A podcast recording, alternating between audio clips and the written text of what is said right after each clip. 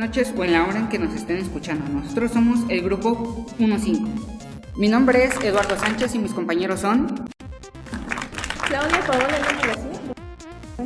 Karina Santizo. Jesús Reyes. Fernando Ríos. Axel de Jesús. Rodrigo Pérez. Juan Aparicio. Ingrid Mayrin. Bueno, sabemos que el tema que vamos a tratar el día de hoy no es de relevancia para ustedes, pero para nosotros sí, porque es nuestra calificación. Pónganse cómodos y pongan aunque sea un poco de atención. El tema es propiedades de la materia, generales y específicas. ¿Qué son? Las propiedades de la materia son aquellas que definen las características de todo aquello que tiene masa y volumen que ocupa. Están en todo lo que nos rodea y ocupa un lugar y espacio en las cuales son generales y o específicas.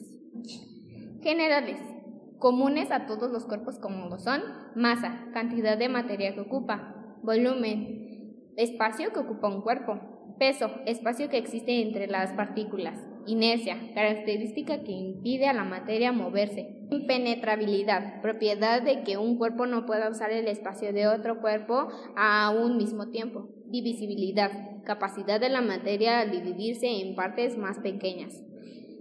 Estas están siempre afectadas por las fuerzas gravitatorias del medio en el que se encuentra por las fuerzas de atracción entre las moléculas que las componen. Ahora mi compañera Karina va a empezar a explicarles sobre las propiedades específicas. ¿Qué? Sus características es que se diferencian un cuerpo a otro y se agrupan en propiedades específicas. Sus características es que se diferencian un cuerpo a otro y se agrupan en propiedades físicas. Se define por la estructura mediable del objeto, olor, la textura, el sabor, el estado físico. Propiedades químicas son las propiedades que cada sustancia tiene con respecto a otras sustancias y crea nuevas. Ejemplo, la combustibilidad, la oxidación, la reactividad, la afinidad electrónica, etc. ¡Wow! Por último, para terminar el tema sobre las propiedades generales y específicas y pasar al siguiente, no olviden que no debemos confundir masa y peso. La materia es constituida por la masa, que no cambia. Al contrario, el peso sí, por la gravedad. Bueno, ahora sí, ya sé que ya nos aburrimos, pero ahora sí nos faltan dos y ya los dejamos así. Bueno, ahora vamos a explicar las propiedades de la materia intensivas y extensivas. Bueno, ¿qué son? Las propiedades de las materias intensivas y extensivas son aquellas que caracterizan y se describen como, por ejemplo, masa, volumen, densidad o temperatura. Y bueno, ahora les explicaremos las intensivas.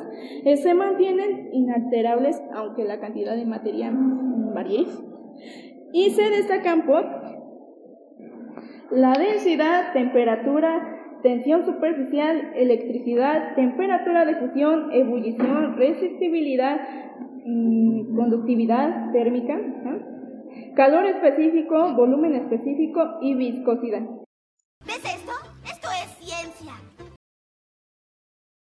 Bueno, yo les hablaré sobre las propiedades extensivas. ¿Y qué es? Bueno, dependen de la cantidad de la materia de un cuerpo. Mientras mayor masa o mayor tamaño tenga el cuerpo o sistema, mayor será la proporción de esa propiedad.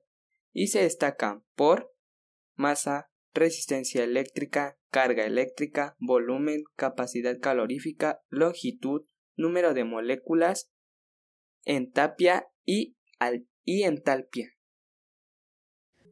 Bueno amigos, eso fue todo por el día de hoy. Gracias por escucharnos y nos vemos luego.